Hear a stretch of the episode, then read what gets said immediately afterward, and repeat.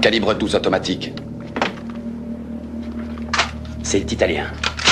Vous le voulez à pompe ou auto 45 à canon long avec visée laser. Ah, vous avez de la chance, il vient juste de rentrer. Une belle arme. L'œil sur la cible, le point rouge apparaît. Il n'y a plus qu'à appuyer sur la détente et c'est dans le mille. Euh, vous voulez rien d'autre Fusil plasma à phase, 40 watts. Ah, et vous voyez tout ce que j'ai. Uzi 9 mm. Vous devriez prendre ma place. Il n'y a rien de mieux pour la self-défense. Alors, qu'est-ce que. Qu'est-ce que vous prenez? Tout. Ah, bah, J'ai gagné ma journée. Mais le permis du revolver, ça va demander 15 jours. Par contre, vous pouvez prendre le fusil. Mais sans le charger. Non. Horror has a face. T'as dit que je suis marrant. Ça veut dire quoi, marrant Putain de merde à la con, bordel? Qu'est-ce que j'ai de tellement poilant? Dis-le moi Dis-moi ce qui est marrant You cocksucker, you fucking miserable fucking... Hector peut pas avoir de conversation.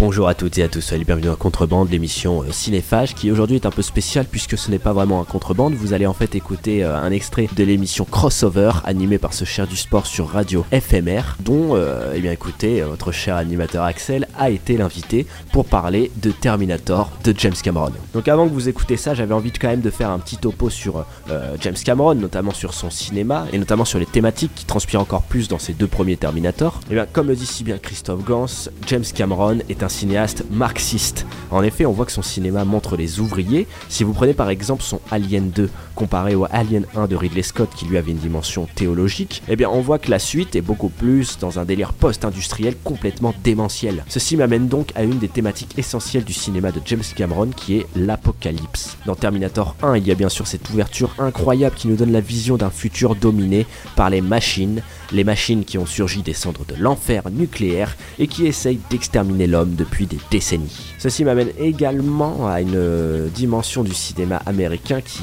irrite bien sûr le cinéma de James Cameron, mais aussi par exemple le cinéma de John Carpenter, qui est cette influence du western. On a donc un homme ou des femmes qui sont guidés vers une sorte de frontière, ici technologique, les yeux rivés vers un horizon. Sauf que chez James Cameron, personne ne gagne, et on court tout droit vers la catastrophe, qu'elle soit nucléaire ou naturelle. En clair, c'est le péril ou le cauchemar. Et puisqu'on parle de cauchemar, j'adore cette scène dans Terminator 1 justement, où Reeves, le héros parti sauver Sarah Connor, cauchemar de sa réalité. On découvre donc son présent qui va contraster avec notre présent, notre réalité qui est celle de l'Amérique industrielle des années 80. Ainsi, le cinéma de James Cameron montre cette révolte vis-à-vis de la folie humaine à un aspect post-humain qui témoigne en réalité de l'échec de la civilisation. Et cet échec passe bien sûr par la technophobie. Une technophobie qui est tout, tout en soi paradoxale puisque James Cameron est de prime abord un technophile comme le montre son cinéma. hein. Et pourtant, eh bien, on voit que malgré son amour euh, pour la technologie,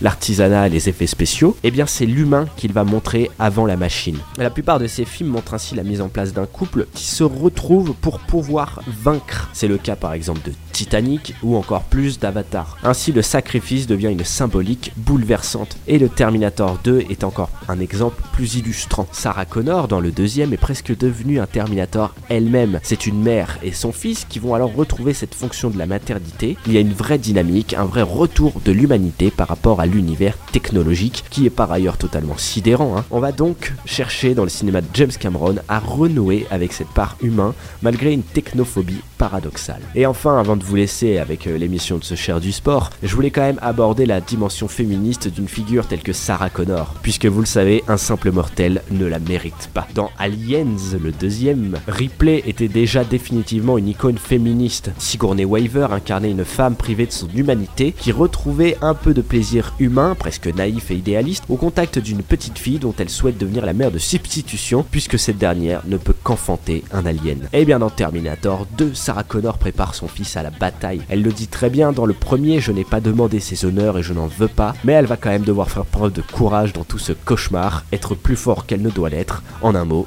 survivre. Ainsi je resterai constamment marqué par cette fin de Terminator 1, où Sarah, dans son pick-up, roule vers la frontière mexicaine, un foulard autour des cheveux, un berger allemand sur la banquette arrière, elle est enceinte et elle enregistre sur une cassette des mots qui, seront pour le futur John Connor, et en même temps qu'elle enregistre tout ça, elle déplace un magnum sur le siège passager. Bref, ça annonce bien la couleur, elle va mettre au monde un enfant dont elle sait qu'il va avoir une vie pourrie.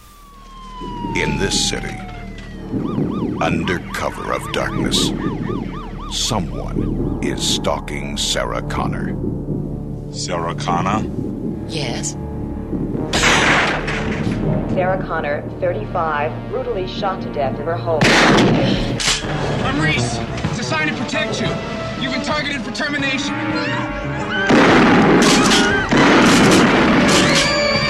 This isn't true. How could that man just get up after you did? It's not a man, a machine. Terminator. Underneath, it's a hyperalloy combat chassis. Microprocessor controlled, fully armored, very tough. But outside, it's living human tissue. They cannot make things like that yet. Not yet. Not for about 40 years. Are you saying it's from the future? Arnold Schwarzenegger is the Terminator.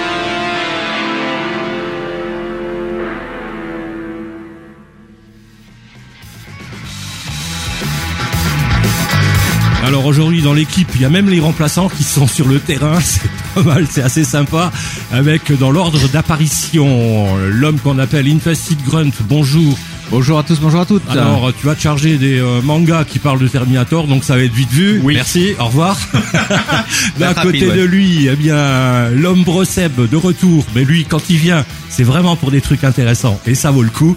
Et qui va nous parler, ben bien sûr, des jeux vidéo, Bien c'est ça sûr, tout à fait. Et frappez du poing la paume de votre main. Et comme dirait Jackie Chan en saluant de façon Shaolin, Shalom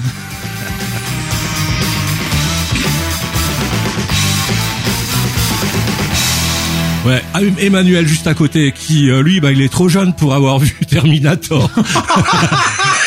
Bah, c'est gentil, merci. Je, je, je fais pas mes 49 ans. Donc euh, lui, bah, il va nous faire le topo sur les deux premiers, parce qu'après les autres, bon, ça se gâte un peu. Mais on aura deux heures pour en parler. Et euh, pour la partie musicale, bien entendu, Yannick est là. Et là, bah, ça Ouais, va être mais- du euh, tout le temps, quoi. pratiquement, Oui, mais ouais. bon, moi je, je, je crois que je suis hors sujet. Moi je croyais qu'on parlait du dératiseur, la Verminator. Non. Ah, ah, Termina- ah Terminator. Oui. D'accord. Donc je, je refais un pouf pouf. Bon, alors on va faire le, le sujet de philo. Si on commence à raison, est-ce qu'on est-ce qu'on Terminator? Euh, je sais pas quoi, parce qu'il y avait également en l'occurrence euh, Sperminator, mais c'est pas euh, c'est pas pour ça quoi. D'accord? Non non non non.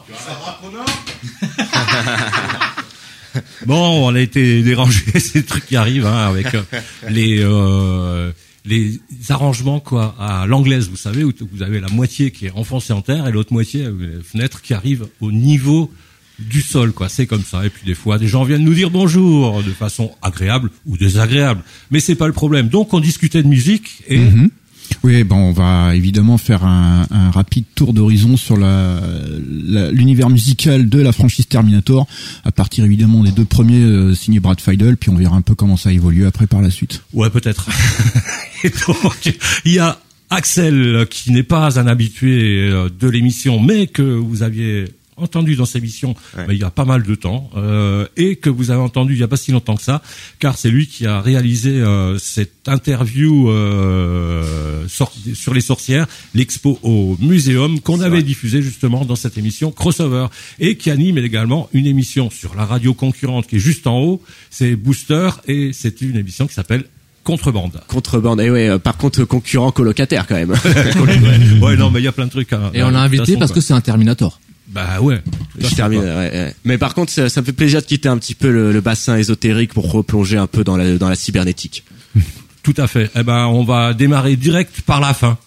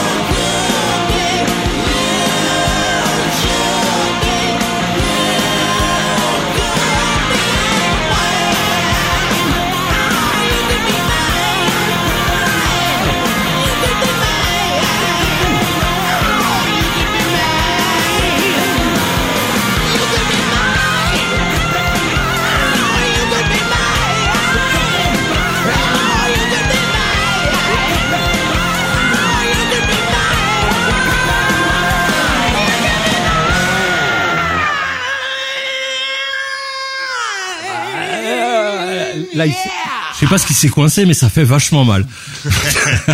Axel Rose avec euh, bien sûr les Guns, donc c'est le générique de fin du Terminator 2. Et je crois que ça c'est la, enfin ça c'est la version originale qui est sortie dans les euh, euh, Use Your Illusion 2, puisqu'il y avait le 1 aussi, et euh, je crois que cette version c'est la version originale, donc elle est un peu plus longue que ce qu'on entend dans le truc. Je crois qu'il manque une minute quoi dans le générique parce qu'il y a deux, deux, deux musiques dans le générique de fin quoi du, euh, du T2. Et même Euh, le T800, quand il est dans le centre commercial, il a un paquet de roses et il sort un fusil à pompe. Ouais. Guns Roses. Ouais, c'est ça.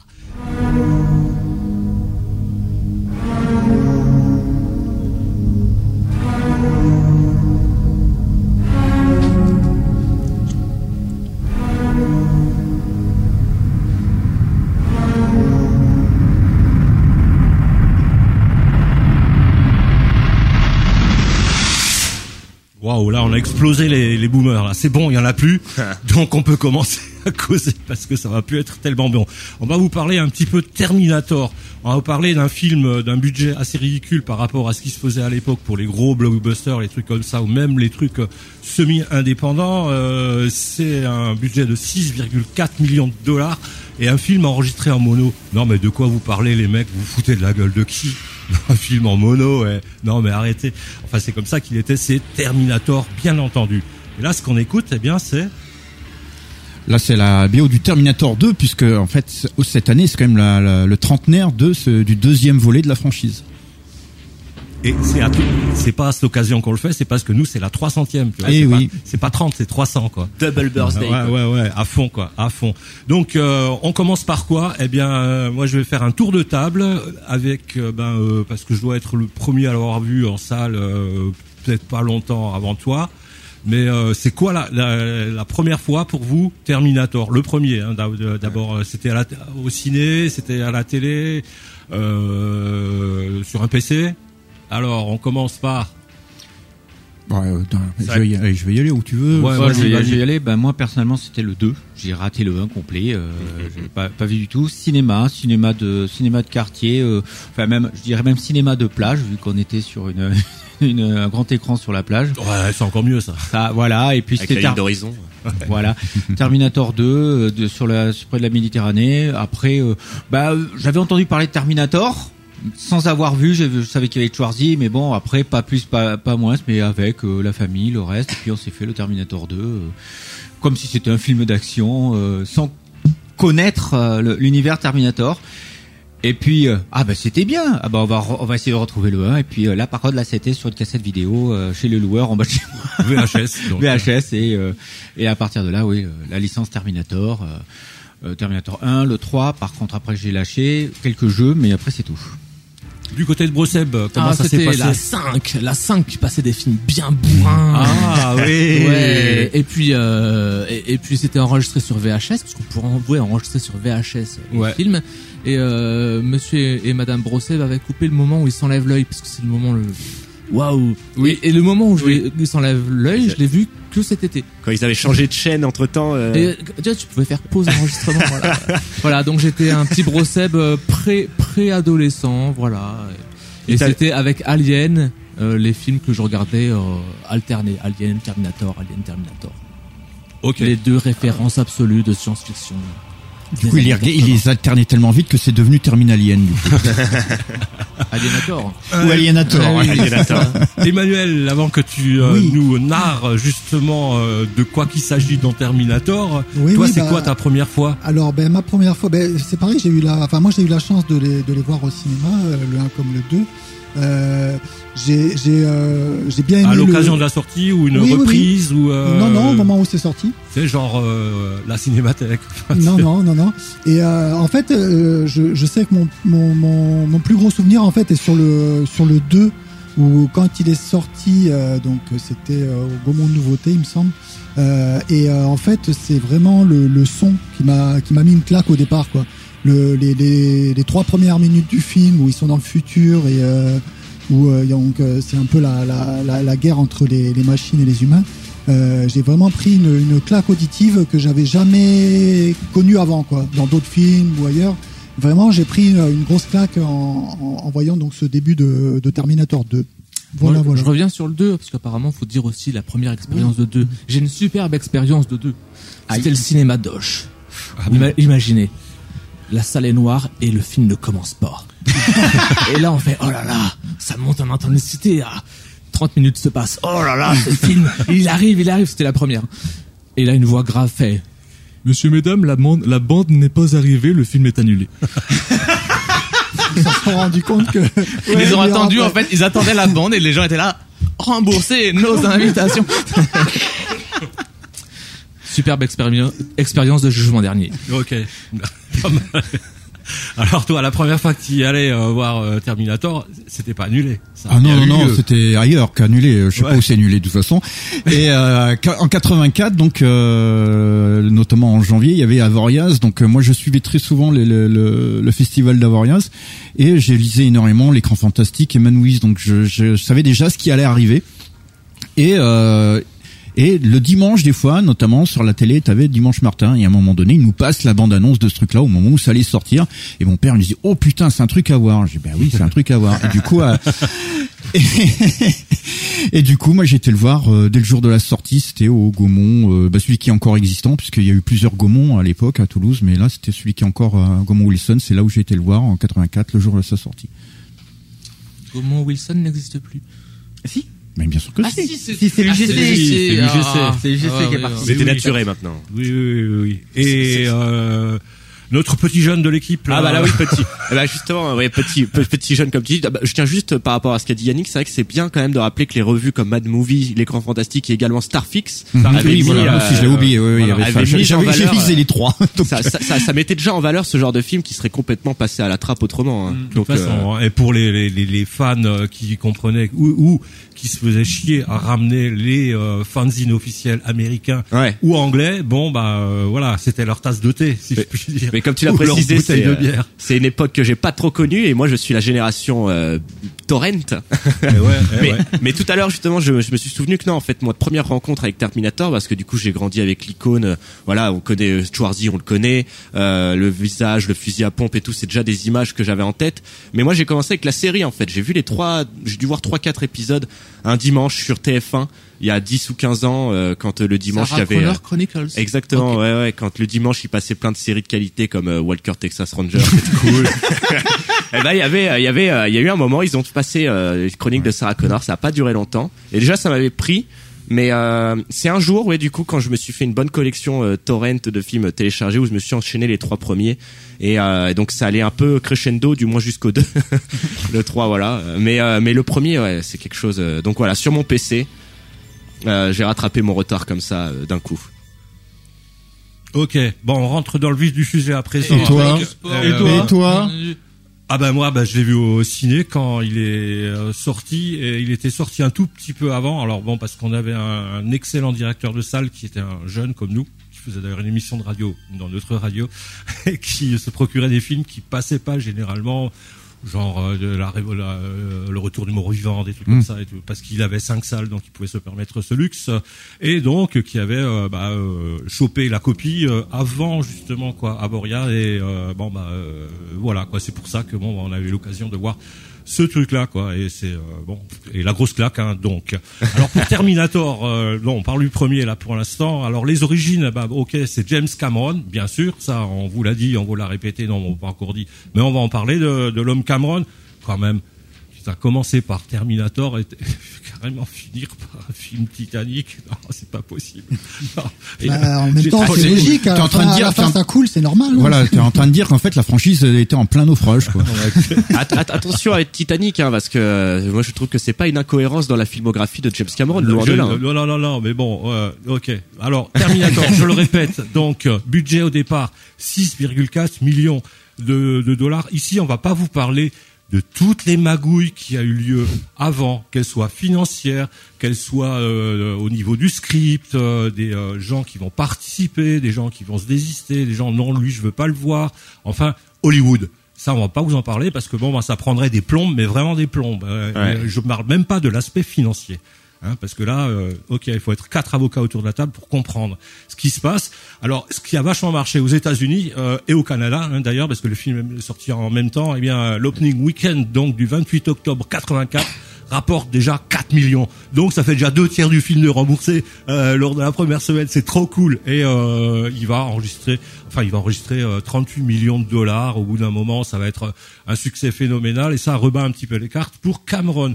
Mais Cameron, lui, bon bah il vient pas de nulle part. De toute façon, si c'est son premier film où il met son nom comme réalisateur, euh, il avait déjà participé à d'autres films avec euh, plus ou moins de euh, comme assistant. Enfin bon, il a fait pratiquement tous les boulots. Ah, quand il s'était fait virer deux ans ou trois ans auparavant de Piranha 2, donc euh, et euh, qui est vraiment une bouse d'ailleurs, faut le dire. Et donc, dont il est crédité comme réalisateur d'ailleurs. Oui, mais euh, il s'est fait virer quand Mhm. même. On l'a, on l'a remplacé quoi. Et avant, bah, il a fait sa carrière, on va dire, euh, chez Roger Corman. Il, il s'est fait virer pendant Piranha 2, qui est une production d'ailleurs, faut le dire, italo euh, italo-américaine. Il s'est fait remplacer euh, pendant la phase de montage. On l'a carrément jeté et il euh, il entrait le soir par effraction pour tenter de recoller les morceaux. Non, non, ouais. il était un peu furieux, il était un petit peu chien fou à l'époque. Et donc, eh bien, il va se retrouver avec son scénario qu'il a déjà un petit peu en tête, tout ça, cette espèce d'histoire. Mais ça, c'est des histoires d'influence, des influences qui viennent de, de, de très loin, de son adolescence, de ce qu'il a lu, de ce qu'il a pu voir à la télé, au cinéma, et qui vont forger un petit peu euh, ce script. euh, hein, euh, mais en même temps, bah, il va devoir trouver du boulot, quoi, parce qu'à cette époque-là, il crève un petit peu la dalle. Il va même à des moments, ben, carrément coucher dans sa bagnole, parce que bon, il a pas d'appart, ou alors squatter chez des potes, et il va se retrouver à- avec une période avant le commencement du tournage et la finalisation des euh, du film, eh bien, euh, il va travailler sur trois scénarios. On va lui dire, ouais, vas-y, tu travailles, tac, et tout, quoi. Et donc, il va travailler sur trois scénarios, euh, dont le sien, bien sûr, mais également Rambo 2. On va lui dire, tiens, tu nous fais le scénario, là, là, Panos il voit Stallone, là, euh, il voit Stallone, nanana, ouais, d'accord, allez, vas-y, travaille dessus, travaille dessus. Il y a un troisième film dont je me souviens pas, mais qui est assez connu. Et donc, il va faire les trois, quoi, en fait. Et il, à un moment, il explique que il a, il installe trois bureaux l'un à côté de l'autre, et sur chaque bureau, il y a les feuilles qui correspondent à chaque scénario, pour pas qu'il y ait des feuilles partout et qui se, et qui se plantent. Il arrive à ses fins, donc, mais par contre, eh bien, euh, après, on lui a beaucoup reproché, euh, reproché euh, justement ce genre euh, de, de euh, d'influence qu'il avait eu et surtout de référence, c'est-à-dire qu'il a passé des trucs dans son script et également euh, au niveau visuel.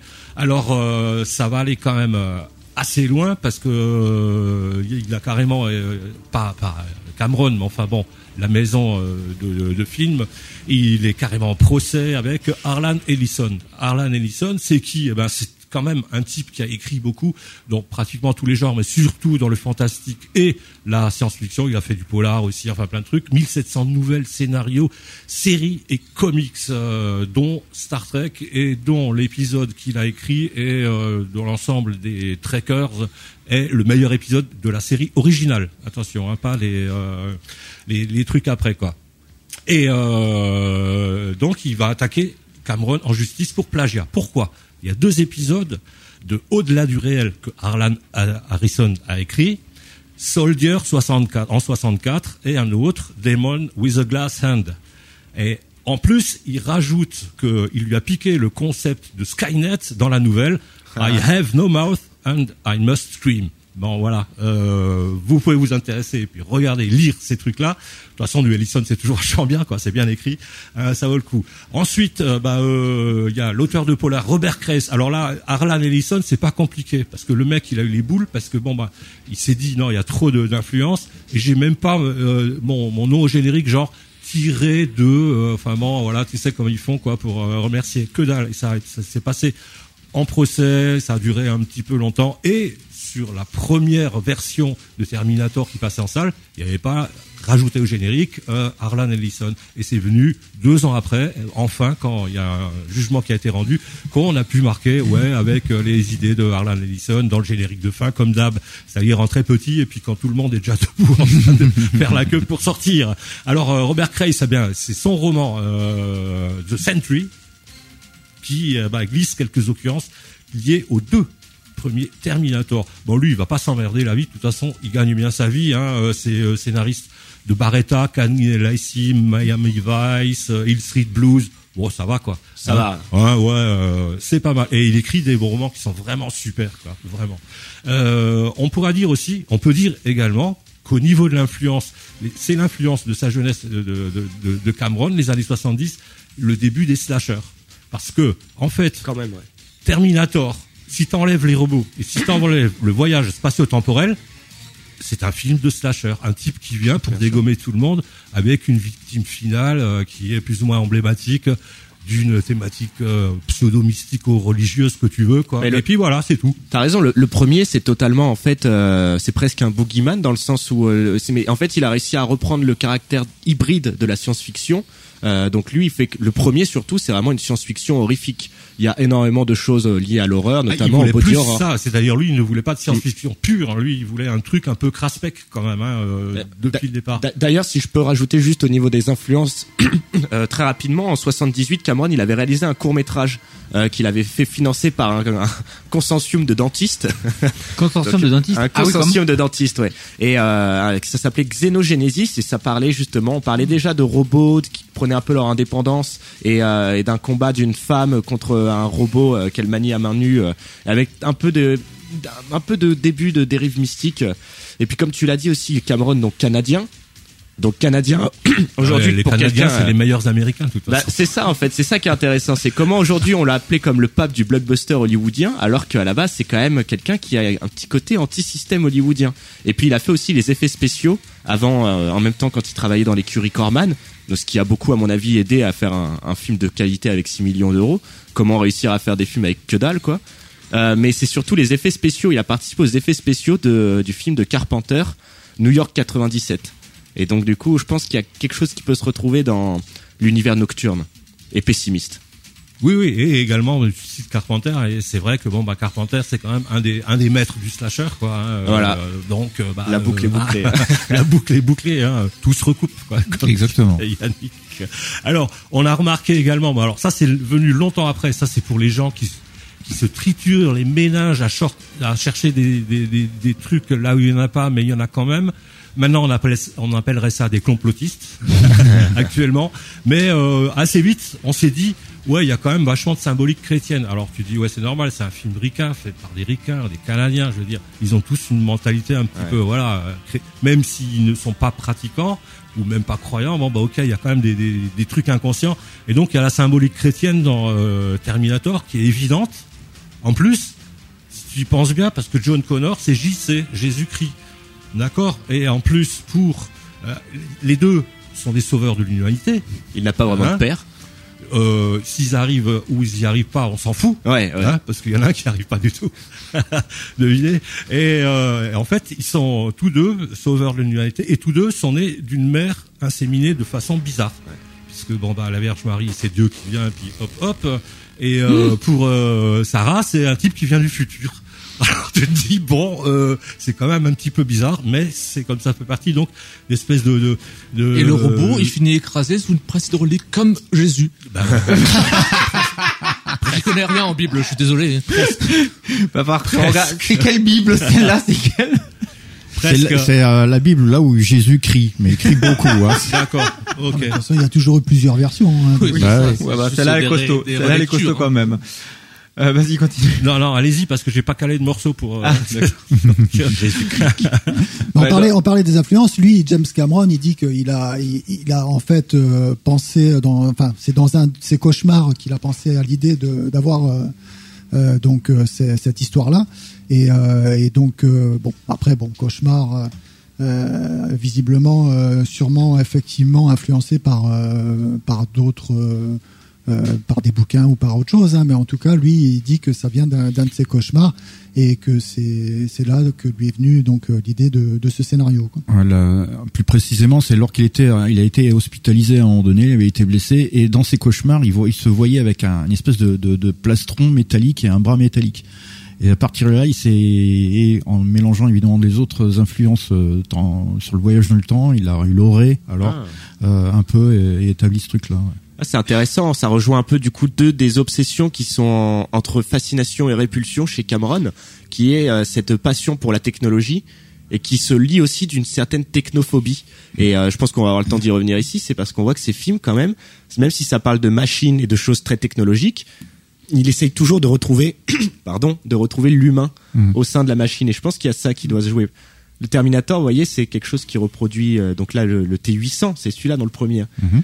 Euh, c'est un, une imitation d'humain qui n'arrivera jamais à avoir euh, la capacité, l'humanité, euh, la l'âme indicible d'un humain. Et lui, il a cette peur, Cameron, d'être envahi par des machines. Donc, du coup, de devenir un cyborg lui-même. C'est très intéressant, je pense, cette Et en- technophobie. Et en, et en même temps, dans ce que tu dis, en fait, au début, effectivement, dans, dans le premier, c'est vraiment le robot tueur sans pitié. Et Ouais. en fait, dans le 2, ben, il devient plus humain, en fait. Puisque Le- ouais. euh, euh, t'as à la fois, ben, il devient un peu le, le père enfin, euh, de, de John Connor, le- enfin le, le père de substitution. Euh, à travers le film, même si en un film, je trouve que c'est un peu euh, léger pour devenir euh, un père, euh, mais c'est un peu ça. Et puis en même temps, euh, justement, John elle- Connor lui apprend Ouais. à devenir plus humain. Dans le 2, elle dit même la mère qu'il est mieux qu'un père parce qu'il ne frappera jamais. de et, euh, tous les pères possibles, Oui, ouais. le- de tous les pères possibles, le- cette, ou de, qui a été le candidat pour le père, cette Oui, machine il- serait le mieux, un truc comme ça. c'est limité quand même. Ouais, puis il lui apprend ce que pour pour pourquoi par exemple pourquoi les humains pleurent, etc. Enfin, Ouais. il y a il y a plein de de choses comme ça où justement j'ai l'impression euh, qu'il redevient, euh, enfin qu'il essaye de faire en sorte que les robots redeviennent plus humains quoi. Ouais, ouais, exactement. Et, et j'aime beaucoup, par contre, quand tu as parlé dans le premier, euh, surtout que c'est une machine qui avance. euh, là, je vais plus, plus du coup, ça me fait penser à c'est surtout, je pense que ce qui est magnifique dans le scénario de Terminator, c'est que c'est un pur film d'action.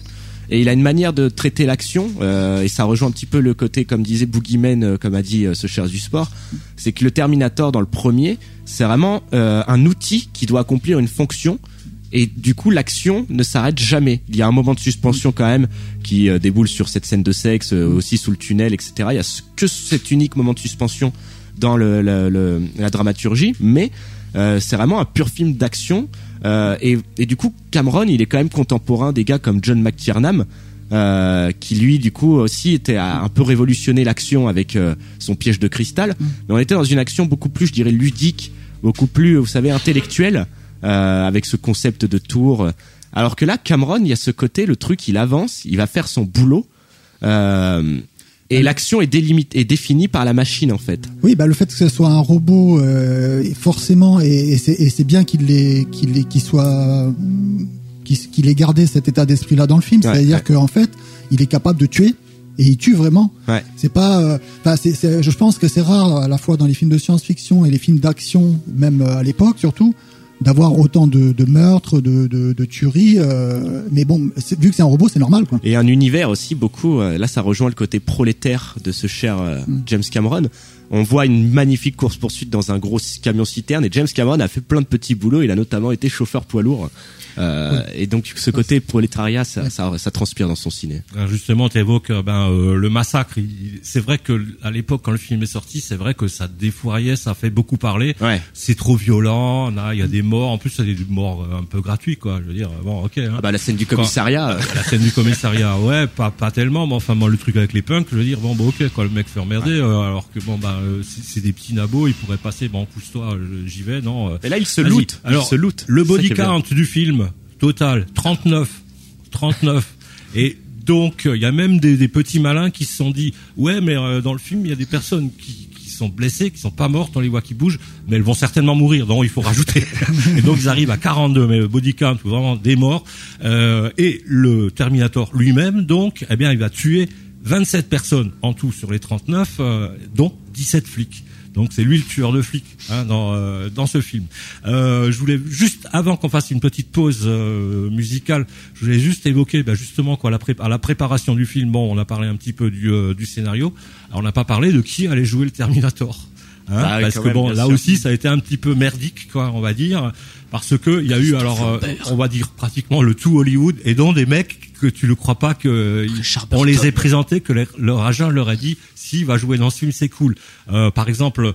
Chevy Chase, je vois pas Chevy Chase jouer dans, dans Terminator. Il y a eu euh, Michael Keaton, Ron Perlman, euh, Stephen Lang, euh, Kevin Klein, Tom Selleck, mais qui pouvait pas parce qu'il avait Magnum. Lui, il en a loupé des bons. Stallone lui-même, hein, mais comme il savait que Schwarzy était plus ou moins le premier choix, il a dit non non, euh, on est déjà en compétition comme ça, ça va, on va pas encore se taper sur la gueule. Ah, ça commençait Mel déjà. Gibson, lui, il a décliné. il a décliné, il dit non, non, non, non, c'est pas bon. euh, Et de toute façon, si t'as choisi Schwarzy, t'as fait le bon choix. Donc, sympa, Sauf, Mel sauf que, mais- sauf que Schwarzy n'était pas prévu au départ pour le jouer le Terminator. Hein. Non plus. Il, Non, était il devait prévu jouer pour Kyle le- Reese. Il devait ouais. jouer Kyle Reese, quoi. Ouais, ouais, ouais, c'est vrai. Mais, Euh, euh, Mais là, à noter qu'au moment où justement il démarchait pour les Mm. producteurs, il y a un autre acteur hein, qui, était un pote à Cameron qui, euh, l'a utilisé pour démarcher ça. C'est une petite anecdote sympa, c'est quand il a été démarché ça, tout d'un coup, les, producteurs étaient dans leur bureau, machin, tout d'un coup, blam, la, porte s'ouvre violemment, qui c'est qui arrive en, en habillé en Terminator et compagnie avec la gueule complètement défracassée Lance Henriksen son pote de toujours. Et c'est comme ça, l'autre, les autres, ils étaient tellement impressionnés. Je me dis, mais merde, qu'est-ce qui se passe? On va se faire passer. Ils savaient pas ce qui allait se faire. Ils ils avaient l'impression qu'ils allaient se faire tuer. Et là, il y a Cameron qui ouvre. Et voilà, voilà comment sera mon Terminator. Et là, les autres, ah ouais, d'accord, ça, on y va. Ah ouais, Donc, Lance Henriksen a été un Terminator quelques secondes, quand même. Ouais, c'est ça, parce que il avait déjà passé des castings, mais euh, le casting, mais pas pour le rôle de Terminator. Et puis bon, bah comme effectivement c'était des vieux potes, mais après, une fois que Lance Henriksen s'est barré et que Cameron est revenu voir les producteurs, il y en a un qui a dit tu peux faire ton film comme tu veux, mais oui, ce sera jamais Terminator. et ce qui fait que Cameron après, a- c'est vachement, c'est, euh, enfin, réutilisé euh, ce genre d'acteurs. Il y a quatre acteurs dans le film Terminator qui sont réutilisés dans le film suivant, Alien le retour. Donc euh, bon, hein, dont Lance Henriksen bien sûr, il y a Bill Paxton également, Michael Euh, Bean. Michael Bean, euh, voilà. Schwarzenegger, Schwarzenegger, en tout cas, c'est vrai que c'est quand même le tour de force parce que comme je parlais de cette action de ce bonhomme outil qui doit avancer, le jeu monolithique, je dirais presque minéral de Schwarzenegger, ça a énormément joué sur euh, le, le Terminator. Mais le, le pire, c'est qu'en fait, il était casté pour euh, Kyle Reese et c'est lui, en voyant le, en lisant le script, qui a dit non, je préfère, je, veux- je veux être le Terminator. Donc on voit déjà que c'est un acteur qui avait conscience, une intelligence quand même chez Schwarzenegger qui a vite été oublié parce qu'aujourd'hui, moi ma génération, j'ai l'impression, on le voit, on se dit, il est ridicule, il sait pas jouer avec son accent autrichien. À l'époque, je crois que c'était déjà des critiques qui étaient dites. Moi, je pense qu'il y a une vraie intelligence chez Arnold Schwarzenegger euh, et surtout c'est cette idée de corps de cinéma. Euh, il a cette conscience qu'il est un corps de cinéma et que du coup il va être traité comme un outil et son personnage est un personnage outil. Ouais, mais euh, parce que c'est pas évident, hein, parce que bon, euh, à l'époque où justement ça se négocie et tout ça, bon, le premier choix Schwarzy, mais Schwarzy, il est sur Conan le Destructeur, donc euh, c'est pas top, quoi. Richard Fletcher, c'est ça. Et euh, ce qui se passe, c'est que pendant un interview, pendant le tournage, il est là, ouais, qu'est-ce que tu vas faire plus tard et tout. euh, oh ben euh, après ça, je vais euh, tourner dans un film de merde pendant deux semaines et puis ça ira et c'est bon. il parle de, de Terminator, donc bon, il se ravisera bien plus tard. L'avantage Hein, qu'il a eu dans parce qu'ils sont devenus potes après avec Cameron, quoi. L'avantage qu'il a eu dans, dans ce film, dans, dans le premier, c'est que euh, vu qu'il avait que 17 répliques, même s'il était autrichien et qu'il n'avait pas un accent américain et tout, ça, ça passe. Parce que- Alors, 17 répliques, et ça, c'est un vœu de Cameron qui avait décidé de lui donner encore moins de répliques que dans Conan le barbare. et la- la- l'autre anecdote qui est assez sympa, quoi, c'est qu'au départ, bon, on sait que Schwarzy a un accent allemand, autrichien, assez prononcé quand il parle anglais. Et pourtant, lui, ça fait longtemps qu'il, ça faisait déjà euh, plus de 12 ans qu'il était aux États-Unis, donc ça parlait fluently. Mais il avait ce putain d'accent. Alors, il a, il s'est obligé à écouter des gens qui parlaient l'anglais écossais pour justement avoir un, noyer cet accent allemand quoi qu'il avait malgré le petit nombre de, de répliques qu'il avait à faire quoi. Et c'est formidable bon, aussi qu'il joue le Terminator après euh, Conan le barbare, qui est une figure aujourd'hui presque euh, aussi. et le destructeur, mais qui est une figure, je dirais presque viriliste, vous voyez, Mhm. euh, du mal alpha absolu. Et là, il y a presque une destruction de ça parce que du coup, de ce film, euh, il va le jouer. euh, du coup, il y a toujours cette figure de, de puissance presque virile, Mhm. mais euh, la vraie héroïne, ça va être Sarah Connor. Il va être démantelé par une femme. Eh bien, on va passer un petit peu de musique et on parlera justement bien des personnages qui auraient été pressentis, des, des actrices qui auraient été pressenties pour Sarah et pour Kyle Reese. Alors pour euh, Terminator, j'ai oublié, il y avait O.J. Simpson aussi. et puis les- ça, c'est les producteurs qui ont dit ouais non, il est trop gentil, O.J. Simpson, ça, ça, ça le fait pas. Bah ouais, qu'est-ce que tu veux quoi. Michael Douglas aussi. Hein, euh, bon bah voilà quoi. Allez, un petit peu de musique. Il est 12h50, c'est toujours Radio FMR, c'est toujours crossover numéro 300 et un petit morceau allez de Walk and Roll.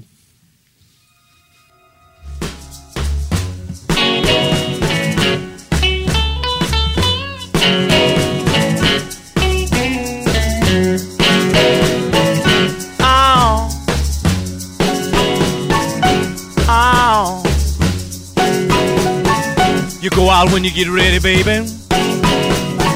You stay out late as you please. You come home drunk and staggering with mud all over your knees. You better watch yourself. I got my eyes on you. I'm watching every move.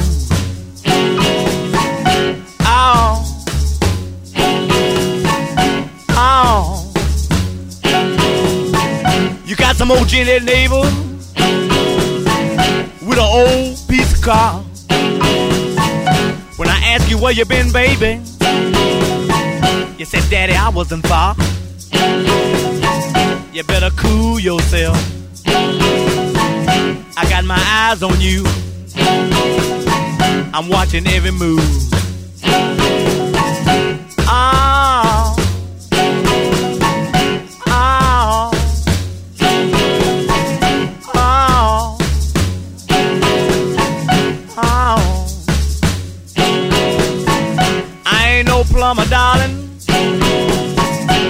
I'm his friend. I can thread more pipe than a plumber can. I got my eyes on you. You better cool yourself. I'm watching every move.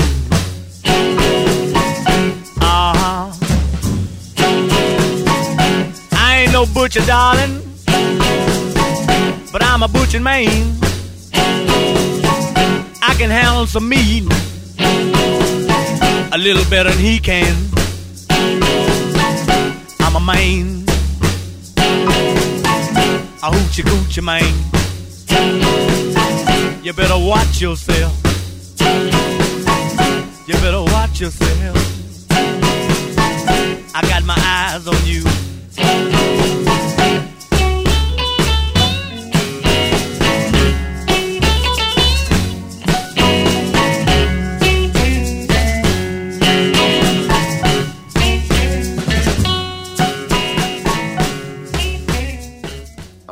John avec cette machine, tout devint très clair. Le Terminator ne s'arrêterait jamais. Il ne l'abandonnerait jamais. Et il ne le frapperait jamais, ne crierait jamais après lui ou le tabasserait en rentrant sous, ou ne dirait qu'il est trop occupé pour jouer avec lui.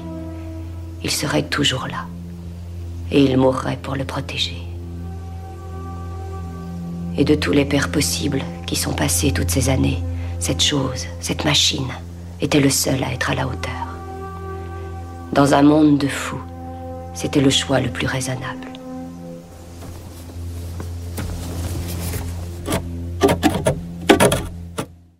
Et tout de suite, avec toi, Axel, on, va parler, on explorer, on va explorer l'univers, pardon. Tu on va se- préfères gagner ou perdre une heure, Anaïs, toi? Moi, euh, je crois gagner une heure pour dormir. on va se frotter donc à la super production d'Alita euh, Battle Angel dans la critique ciné du jour. Oui, Alita ou la rencontre de deux visionnaires pour un blockbuster futuriste qui me laisse sceptique. Et par euh, visionnaire, on pense bien sûr à James Cameron et Robert, Robert Rodriguez. Ah, une affiche qui met l'eau à la bouche, hein. Mhm. À la production, le puissant, le respecté James Cameron, le mec qui annonce le cinéma de demain, celui dont la carrière se résume à des grands coups d'innovation technologique. Son but à lui, c'est de produire des expériences sensorielles vertigineuses, de nous offrir des univers sans limite. Et justement, le papa de Terminator est trop occupé sur Avatar 2, du coup c'est Robert Rodriguez qu'on appelle à la rescousse. Rodriguez, vous savez, c'est le poteau de Tarantino, celui à qui on doit les Machete, Une nuit en enfer, ou encore les Sin City. Mais voilà, ce dernier a déclaré à la presse, je cite, Alita est un film de James Cameron qui n'a simplement pas eu le temps de réaliser, mais bon, je me dis qu'on peut lui faire confiance, il peut apporter son petit brin de folie, et puis autant dire que niveau effets spéciaux, il maîtrise. Surtout que c'est adapté du manga Gum de euh, Yukito Kishiro. Yukito Kishiro Wigum. Alors c'est l'histoire d'une jeune cyborg qui cherche à découvrir qui elle est. Elle est élevée par le docteur Igo, Ido pardon, qui l'a trouvée dans une décharge et réparée. Et celle-ci va s'avérer être une machine à combat redoutable. Donc voilà, on se retrouve avec une super production à plus de 100 millions de dollars. Les mecs qui s'en occupent, c'est loin d'être des poires. Ok, je me dis que ce petit blockbuster peut être sacrément sympathique. Si derrière l'ange se cache une guerrière, peut-être que derrière la machine Afrique se cache un film implacable. Je suis pas ta fille. Je sais pas ce que je suis. Moi, je le sais. Tu es l'arme la plus sophistiquée de tous les temps. Mais ce n'est qu'une enveloppe. Ni bonne, ni mauvaise. Ça, ça ne dépend que de toi.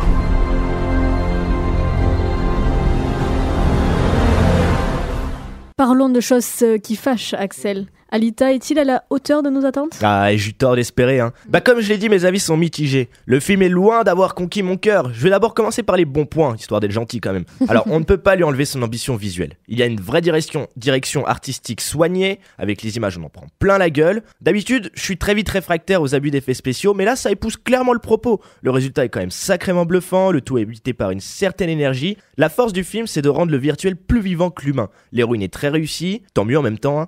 Elle est très charismatique et encore limite encore plus que les acteurs de chair et d'os, parce que dans ce film, les seconds rôles peinent à exister. Je pense notamment au méchant joué par Mahershala Ali, qui est pour moi trop vite expédié. Et puis n'oublions pas le principal, l'action. Ouais, les scènes d'action sont top, c'est maîtrisé, diablement efficace, et pour une fois, bah, elles sont lisibles. On reconnaît là la touche Rodriguez. Il nous offre des combats bien brutaux comme il faut, mais bon voilà.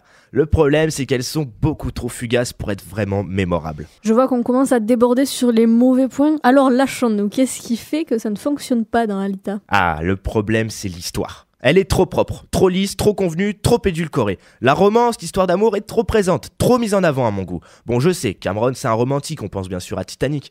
Mais là, ça ne prend pas. Toute la mélancolie est noyée par le côté teen movie. Entre les dialogues à l'eau rose et des scènes prévisibles, ça tourne limite au grotesque. Grotesque, pardon. Comment une machine peut éprouver des sentiments? Cette question n'est jamais abordée. D'ailleurs, toutes les questions sur la nature profonde de l'aide passent complètement à la trappe. Ensuite, on nous propose un univers visuel hallucinant, mais celui-ci n'est pas exploré. Le film ne prend pas le temps de s'attarder sur des détails, on ne ressent pas du tout l'aspect dystopique. La ville poubelle n'a rien de menaçante. Malgré un décor urbain massif, ben on a une impression de vide qui ressort. C'est désincarné, il n'y a pas de peuple, pas d'humains. L'enjeu des classes, qui est pourtant important dans le cinéma de Cameron, passe aussi complètement à côté.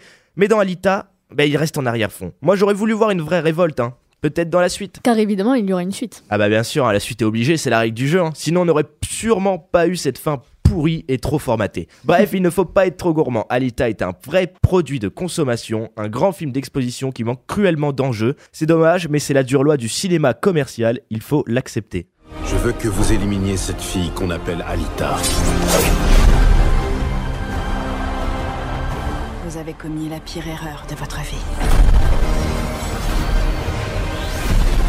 Laquelle Vous m'avez sous-estimé.